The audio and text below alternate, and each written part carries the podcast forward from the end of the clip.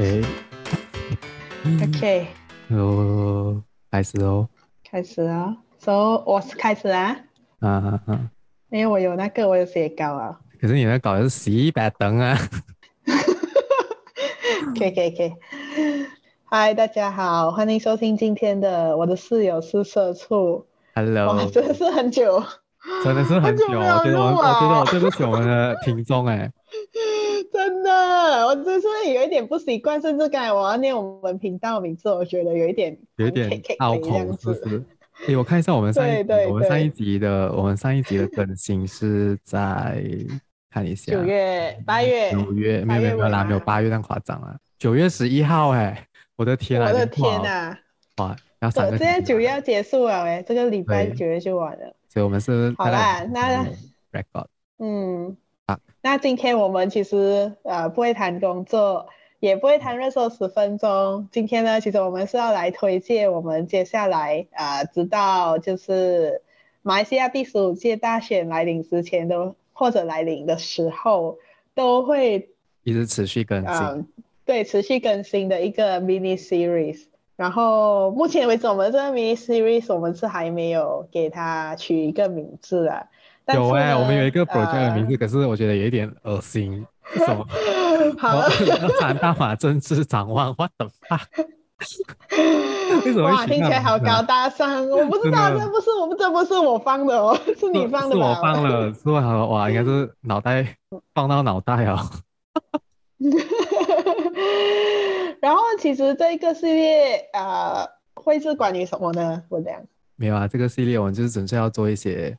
一些科普，就是呃，科普关于马来西亚政治制度，然后选举啊，然后一些民主的一些民主的 knowledge 啊。因为好像很多时候我们自己是在一个民主的国家，可是其实你了解什么是民主没？我其实也不是很了解。虽然以前就是在课本上面读过，可是也是那种这样子带过。然后历史也是有在，就是在历史课的时候，我们也是有上到我们的。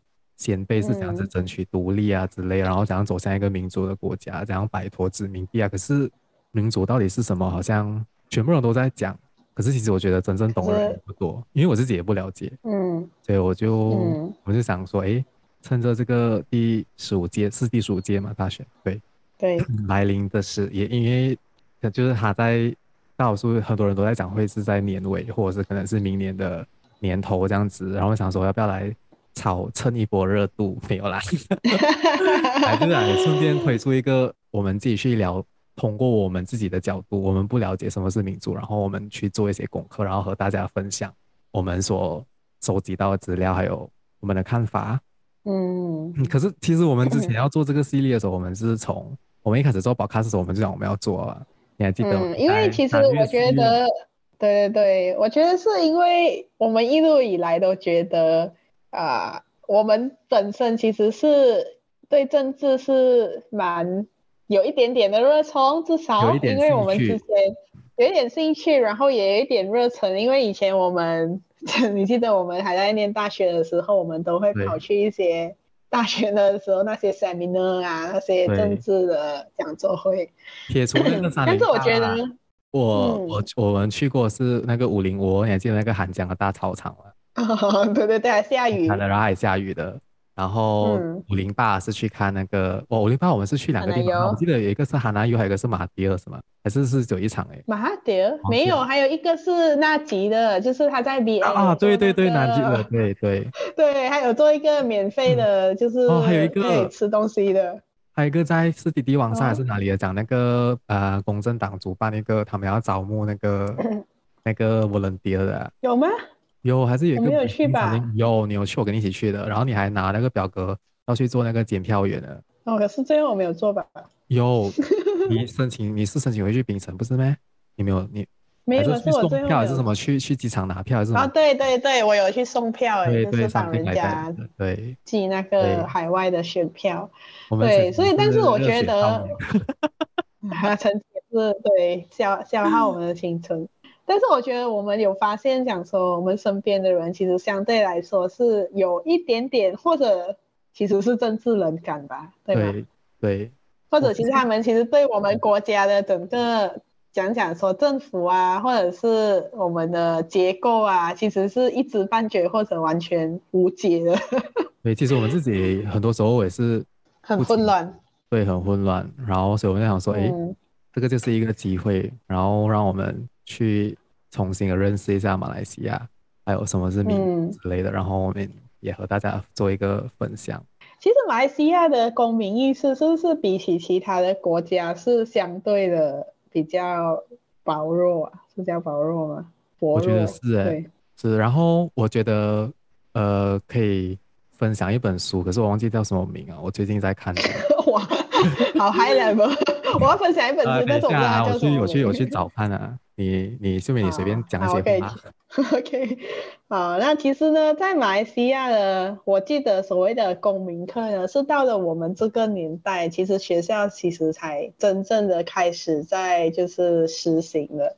因为而且呢，其实公民课在马来西亚呢，其实也是不用考试的，就是你只是在上课，就是读一读啊，然后过后啊、呃，年终考试、期末考试，或者讲说我们的。高考、大考的时候也是不会有这个科目的出现，是吗？不是有考试？然后没有 Civic 没有考试的啦。哦，Civic 有考试，有有学校的考试，学校的考试啊，I mean like。对，而且大家大家都没有什么在关注它，就是因为它的比重，我记得只有两只有两节课的比重而已。对，然后而且造成其实很多时候老师就是随便教一教，教教教你们讲说，而且他会跟我们讲会考哪一个范围。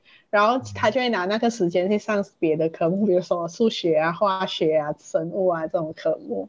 而且其实我觉得我们马来西亚的那个就是那个公民教育那边，他没有很清楚的跟我们讲，嗯，民主是这样子来还是之类的。嗯。因为如果我们不了解民主这个概念的话，我们要怎样去运用民主赋予我们的基本权利？就是，嗯，这也就是我们应该要知道的基本权利。因为我记得他只是讲说。好像我是读 Form Six 的，Form Six 的就是我们有一个叫 Pengajian Am，呃，翻译过来应该就是什么那种通识课还是之类的，就是它里面会介绍所有我们国家的、嗯、呃政府部门啊，我们国家的政策啊之类过去的政策一大堆，嗯、然后这个民主的呃各种制度，其实还蛮详细的。只是呢，我发现里面他们从来没有人讲过民族的进程是这样子的，民族是讲如何发展变成今天这样子的一个。一个状况，嗯，我觉得这个可能是马来西亚公民教育需要改进的地方。我不懂其他国家的公民教育有没有讲到，有没有这样子解释啊？这一点。然后对，嗯、然后我我找到那本书啊，嗯，就是啊、呃，变天之后马来西亚民族进程的悬念。哦，然后我们可以在我们的 Instagram 分享给我们的听众。没有啊，我觉得我们过后可以做一集啊，因为我觉得它里面的内容有一些我觉得是值得分享，在我们接下来的、嗯、呃。集数，因为我对，我觉得我们可以介绍一下我们这个这个 series。其实我们已经，我们大概筹备会有一个八九集、七八七七集。我压力哦。对了，压力哦。我们现在准备到第三集而已。我我 OK，我们首先我们就先简单带过我们的那个呃、table of content。我会讲，我会很简单的带过民主的历史，就是那个发展过程。然后民主的核心基石是什么？然后民主制度的种类。接下来我们也是会讨论一下马来西亚的民主制度，我们的国会架构跟首相的产生，然后国会立法的过程，州议会的选举，然后还有回顾一下马来西亚的历届选举。如果可以的话，我们有足够的时间做的话，然后还有了解一下。嗯、希望希望他在我们做完之前就不会想说，哎，解散国会我干。没有啊，其实我觉得如果他解散国会，我们是可以一直做下去的，因为。只要每五年，我们就可以把这些广单拿出来炒作一番。嗯，好，好吧，好吧，好吧。然后呢，嗯，过后就还就会和大家分享一下，嗯，公民的义务还有权利。对，然后来看。我觉得其实这一这一届的大选其实是相对来讲跟之前大选有一点点的不一样。当然，因为我们就是在这个疫情。里面就是经历了很多变天的事件，对不对？嗯。然后马来西亚其实政府之前也是宣布讲说，呃，我们的选民的那个年龄会降到十八岁，而且大家以前就是你要登记你才能有投票的权利，但现在他们就会自动化，就是讲说，哎，你的 IC 啊，呃，已经到了十八岁，然后你就自动成为一个合格的选民，所以。讲真的，好像也是有一种说法讲说，这一届的话，那个造王者的那个背后的族群会将会是比较年轻一代的选民，而如果年轻一代的选民他们不了解他们自己本身到底处于一个什么样的嗯政治环境，拥有什么样的公民权利的话，这样他是否能够好好理？就是很很 rational 的选出来我们的政府，这个就对，嗯，it's a question，right？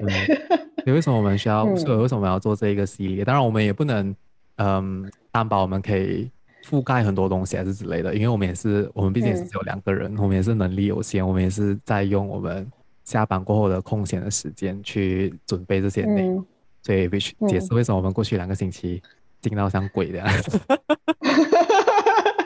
当然，我们也是没有，我们也是不会放弃色素调查局的。色素调查局的来宾也是在敲着当中，然后也是有一些对，在排着队，在排着队，只是最近比较比较忙，抽时间去访问他们对。对，然后也我觉得，对，在我们正式开始就是这一集的内容之前，我觉得我们要来呼吁一下听众。如果你觉得，对，如果你觉得。啊、uh，我们这一次的这个企划是一个很好、很正向的，这样就我们一起来，就是把它对分享出去，让更加多人知道我们的节目。然后也希望讲说，啊、uh，我们分享过后有更多人可以听到，就是更加进一步的认识，就是民主啊，还有马来西亚的这个整个政治的那个环境的一个内容。嗯，对。所以欢迎你们追踪我们的 social media，Instagram 啊，Instagram, 然后也去到各大传流平台，比如 Spotify、Apple Podcast、Google Podcast、Sound On、KKBox，还有什么 Google Podcast，好改天了啊，总之就是下面 follow 我们了、嗯。对，然后记得给我们五星好评哦，如果你觉得我们的内容还不错的话。是的，所以我们就开始了吗？Okay. 哇，很压力，开始了。然后我们讲错怎么办？我们被人家。我们现在来讲一个 disclaimer，以上言论并不代表一切的是正确的。如果你觉得有什么疑惑的话，请你自己 Google。对，来，明来，或者是，或者是，或者是我们有什么讲错的话，你是可以欢迎留言和我们分享。因为其实我们需要人来跟我们，需要我们的听众来和我们互动。嗯，对，没错。好吗？这样我们就交由文良来开始，因为因为是他比较了解，所以交给文良来开始这一集的内容吧。其实我也没有很了解，因为我在我在准备这个内容的时候，那我们是可以继续做这个内容吗？没有，可以。那我知道，只是我开始之前，我是要讲说，因为当你读啊，我我越读越多，我就觉得，哎，好像这个也要讲，那个也要讲，也要讲，然后我就想说，啊，发我就不要再看了，嗯，然后就有剩下什么，我们在接下来的集数可能可以再做补充，还是什么之类的。然后呢，这里就要来讲一下民主是什么。所以民主就是 democracy，这个字，这个英文字是由古希腊文，就是 demos and kraton，就是 D E M O S，就是公民的意思。然后那个 kraton 就是统治的意思，就是意味着人民的统治啊。可是其实民主一直都有争议性，因为它这个字太过复杂，然后难以理解，就是它已经逐步发展成已经不再是简单的人民做主之类的这种。就是字面上的意思，而且跟你讲，在在二十世纪之前呢，它是不曾被用来表达理想的统治形式。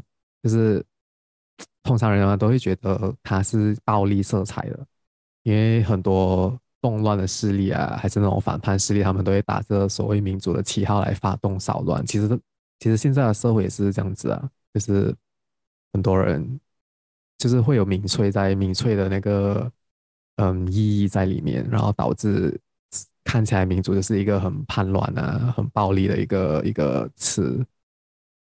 所以呢，我们做这一集的内容也是要和大家来一起分享一下民主的整个发展还有演变。所以基本上是可以分成几个阶段，就是其中第一个阶段就是古希腊的直接民主，到接下来的古罗马的共和制度。哦，然后还有文艺复兴时期的民主觉醒开始，到十八世纪，嗯，就那些欧洲各国开始推翻完，呃，推翻民君主制度的那种基本的民主诉求，然后再到后来二战后殖民地独立运动所推动的民主化浪潮。所以，我们先来讲一下古希腊的民主制度。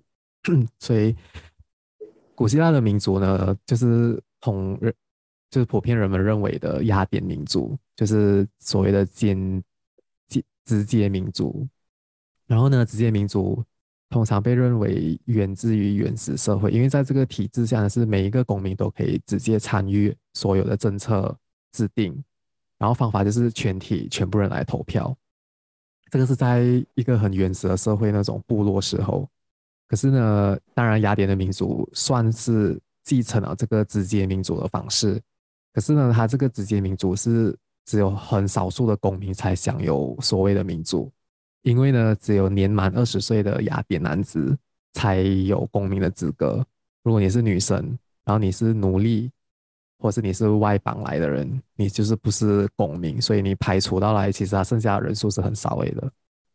然后呢，雅典，嗯嗯，他就是讲说，如果我们是生活生在雅典时期，我们就没有资格投票，因为我们一定是奴隶。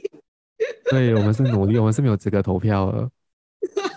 而且你 你是没有，即使即使你不是奴隶，你也没有资格投票，因为你是，哦，因为我是女生，干。OK，好好继续继续、嗯。然后雅典的民主呢，他是他们是以抽签的方式来选出谁是政府官员。所以呢，如果你是一个可能你没有受过教育，可是呢，在那个时候我不知道他们有没有受教育啊，应该是有啊。然后你被抽签抽到你是政府官员的话，你就要出任政府官员。可是呢，正式的决定呢，就是那些政策上的决定呢，是他们会通过多数的统治。就是所有的公民，所有的男性的合格的雅典公民，他们会集合起来投下他们的决定。所以呢，这个就是普遍上现在学者认为跟直接民主比较靠近的一个一个 concept。然后 这个公民大会呢，就是他们最高的权力机构，是所有而且是所有出所有合法的公民，你都可以在那个大会上面发表你的言论，就是阐明你的主张。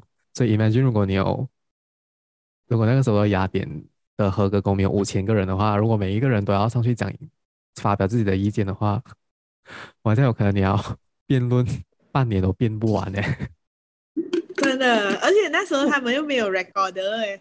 对，然后可能前面的人讲过，后面对会忘记掉哎。然后呢，他们称这个为平等的发言权，就让每个人都有机会。就而且啊，他们还是他们开这个公民大会的时候啊，他们一定要至少有大概六千人出席来开会才算是合法，你才可以开始去进行这些政策上面的辩论。然后如果你的人数太少的话呢，他们就会派他们的呃所谓像警察这样子的一个职位去到每一户人家，把合格的公民抓去出席这个大会，就是真的是很疯。所以呢，这个就是一个大概整个雅典民主的这个呃 concept。然后呢，他到最后他开始没落的时候，是因为他跟那个斯巴达发生战争，然后这个战争长达二十多年，所以也耗掉整个雅典的那个国力，所以他就慢慢丧失了强国的地位。然后过后在也被马其顿帝国征服，然后就失掉失去了独立的地位，所以呢，雅典的民族也正式消亡。所以这个就是整个嗯古希腊就是所谓的雅典民族的一个制度的一个发展。然后接下来我们就谈一下嗯古罗马共和时期。这个 罗马共和时代这个这一群人呢，他们不愿意以民主来称呼自己的体制，因为他们不是他们是有民主的因素掺杂一些民主的呃元素，可是他们不是真正的一个民主的体制，他们。主要是由元老院、执政官还有民众会议这个三个呃机构组成的。然后，可是为什么古罗马这个共和制度在民主历史上算是一个很重要的里程碑呢？是因为这个体制它包括了君主制，就是刚才我提到执政官，他们会选出两个执政官，而这两个执政官是大权在握的，他可以提出政策，他可以提出法案。可是呢，他提出这些东西，他们需要经过辩论，就是需要经过呃那个民众啊众会民众会议这个这一个体制来进行辩论，然后通过。所以呢，它又有民主体制的因素的元素在里面。可是呢，最重要的那个决定性的影响呢，是元老院。元老院就是贵族政治，就是所谓的寡头政治。所以它又有寡头政治的因素在里面。所以它是有三个不同的，呃，一个讲一个杂种型的一个体，一个政治体制，他们互相牵。一个杂种。对，一个一个一个一个一个混合的一个对一个政治体制来达成一个平衡。所以呢，这个就是为什么呃，它有民族的元素，可是它不是真正的一个民族的体制，因为它还是它还是牵制于贵族这个贵族政治。然后到最后，他们这个体制大概维持了蛮长一段时间的，大概有好像是四五百年哦。可是过后随着古罗马的他们一直扩张嘛，他们的就这个制度就开始失去平衡了。他就开始脱离共和制度，慢慢的转向贵族呃统治或者是寡头政治，然后到最后演变成君主制度。所以呢，欧洲的这个欧洲就开始步入君主制度的这个一段时间，直到文艺复兴时期，有学者他们从古希腊的文献里面就又在接触到这个民主这个概念，所以呢，民主又在从嗯、算是从文艺复兴时期开始觉醒。然后呢，就有一些国家，他们就开始小范围的实验啊，跟实践这些所谓的民主的这个概念，一直在那边 experiment。所以呢，因为要简短一下我们的那个内容，所以我们就在这里谈论几个比较，呃，对现代民主很重要的一些文献诶，然后也是开启了十八世纪民主化浪潮的重要的、很重要的那些 documents。所以呢，这些文献很大一部分就是。脱离不了英国，我们要从英英格兰说起，它算是民主之母。然后最重要的一个就是一二一五年的大宪章，大宪章，它是第一个限制王权来保障自由臣民的权利。当然，这里的自由臣民在那个时候是指贵族，就是他们贵族开始跟国王争夺一些政治权利，或者他们有一些诉求。政治上的诉求，他们就要不可以，就完全不可以随随便便来侵犯他们贵族的权利，他们要有一定的自治权。然后呢，英国在呃英格兰吧，那个时候，他在一二六五年的时候，他们就有了第一届的民选议会。然后呢，他们是每一个市，他们会选出两个市民代表。可是也是有，也是有那种阶级层次，就是那种奴隶那些是没有的，没有的去去选的。然后呢，这个从所以一二六五年的这第一届的民选议会呢，是嗯来一个里一个里程碑，一个 milestone，就是呃贵族和市民阶层开始联合起来对付国王，他们开始登上英国的政治舞台，开始去争取一些政治权利。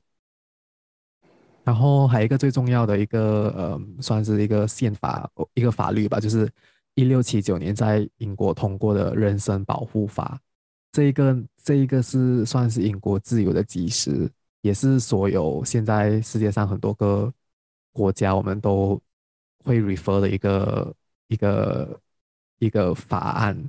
它呢就是这一个人身保护法呢，就是要将当一个人，身保护法，对对对，就是人就是 他他是对他就是呃，当你一个人你犯罪还是什么，你你被控告的时候，你要带去法庭的时候。呃，签发的一个命令，因为他这个是要来保护嫌疑犯不受到非法的拘禁，就是 something like that，就是因为那个时候呢，专制的政府他们最喜欢做就是任意逮捕跟监禁所谓的政治呃政治的敌人，还是那种就是他们他们不喜欢的人啊，所以呢，他们英国就出了这个人身保护法，每一个公民都有都应该要受到。就是在在案件的审判上都应该要受到公平的对待，嘿，所以是从这个算是一个非常对民主制度来是非常重要的一个一个法律。然后呢，也还有一个就是一六八九年的英国权利法案，它的全名就是它完整的名字是《国民权利与自由和王位继承宣言》。这个法案呢是规定呢，国王没有经过议会的批准呢，他是不可以随随便便的。跟普通百姓收税，他也不可以在和平的时期拥有军队，然后也不可以随意的废除法律之类的。所以呢，这个权利的法案呢，是以法律的形式对国王的权利进行了非常明确的制约，然后 so that 国王不会干预到整个国会的运作，哦，所以可以，嗯，就是相对的保障英国人民的权利。当然，那个时候的国王还是虽然他被这些这个权利法案规范，可是还是有很大的权力，不像现在是完全真的是完全不干预政治。然后这个一六八九年这个呃英国的权利法案呢，也是影响到后来美国的呃 他们的独立宣言啊，他们发展出来的美国权利法。最重要的是有呃一七七六年的弗吉尼亚权利法，它是基于这个一六八九年的英国权利法案发展出来的。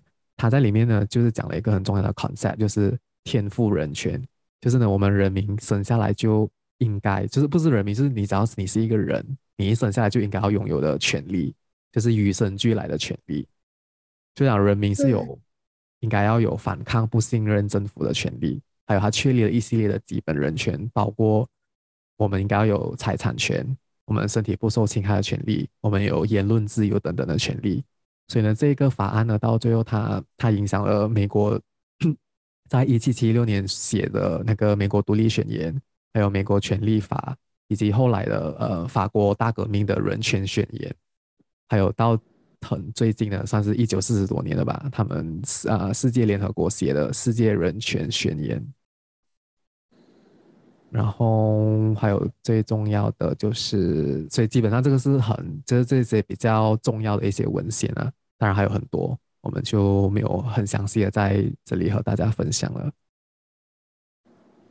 然后，十八世纪过后呢，欧洲的国家他们就开始将政治的权力慢慢的扩展到各种社会的等级，就是因为一开始都是很专注在贵族啊，或者是嗯自由公民。然后呢，他们就想要开始消消除针对经济状况啊、性别甚至是种族之类那些投票限制跟那个投票的权利。然后，一八五零年代呢。澳洲是就 Australia 是第一个采纳匿名投票的机制，然后美国在一八九零年开始跟跟就是跟随啦，所以接下来就迎就来到了二十世纪，所以二十世纪呢，一战就世界一战爆发过后，欧洲有迎来了短暂的民主老化浪潮，可是呢，在三十年代呢。就法西斯主义开始崛起，然后就爆发世界二战。当然，二战过后呢，又再是呃民主又在开始开花，然后那些殖民地的独立运动也推动了现代的民主化浪潮。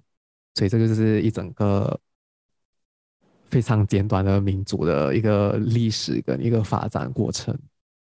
所以也是我们今天想要分享的。对，哦，好厉害哦！啊哦。这个嘎嘎，这个要嘎掉掉。所以呢，我们下一集会分享的是呃，民族的核心基石是什么，然后一些民族的制度的种类。